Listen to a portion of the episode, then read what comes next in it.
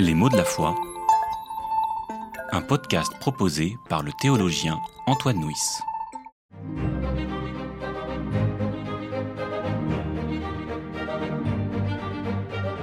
L'amour des ennemis. Dans l'Évangile, Jésus déclare Vous avez entendu qu'il a été dit Tu aimeras ton prochain et tu détesteras ton ennemi.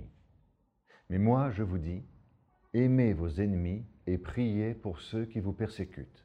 Le commandement qui appelle à aimer son ennemi apparaît comme un oxymore, c'est-à-dire une contradiction dans les termes. Par définition, celui que j'aime n'est pas mon ennemi, et s'il est mon ennemi, je le combats plutôt que de l'aimer.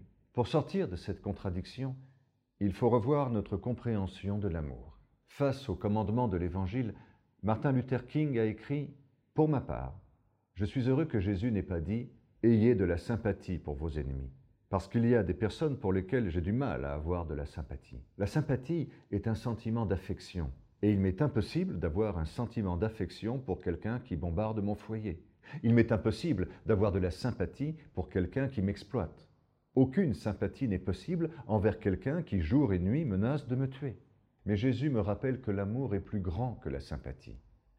Que l'amour est une bonne volonté compréhensive, créatrice, rédemptrice envers tous les hommes. À la suite de Martin Luther King, nous entendons qu'aimer son ennemi, ce n'est pas approuver ce qu'il fait, ni le trouver sympathique malgré ce qu'il fait, mais le respecter et même l'honorer. Pour nous aider sur cette voie, le verset de l'Évangile qui appelle à aimer nos ennemis est suivi par deux pistes pour vivre cet amour impossible. Jésus déclare Aimez vos ennemis et priez pour ceux qui vous persécutent. Si on ne peut pas aimer, on peut toujours prier pour son ennemi. C'est ce que Jésus a fait en croix lorsqu'il a dit à propos de ses bourreaux, Père, pardonne-leur, car ils ne savent pas ce qu'ils font. Il n'a pas dit Je vous pardonne, parce que peut-être qu'il ne pouvait pardonner à ceux qui enfonçaient des clous dans ses membres.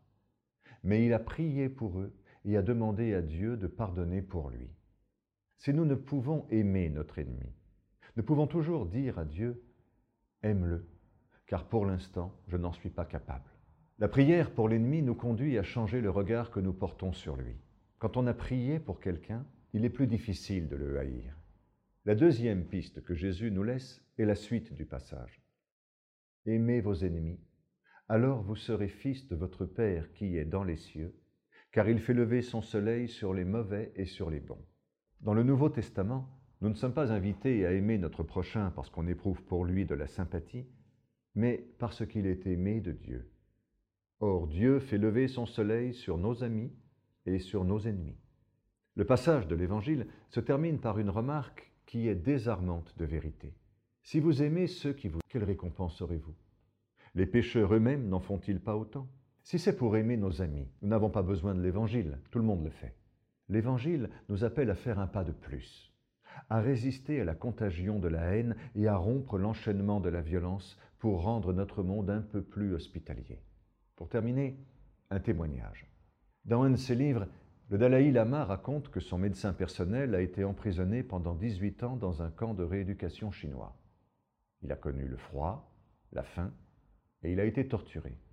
Dans ces conditions inhumaines, il a témoigné que le combat qui mobilisait son énergie était de ne jamais perdre la compassion pour ses gardiens chinois. Il se répétait que ces tortionnaires étaient des dérangés mentaux qui avaient subi un lavage de cerveau et que la meilleure réponse à leur apporter était la compassion plutôt que la haine.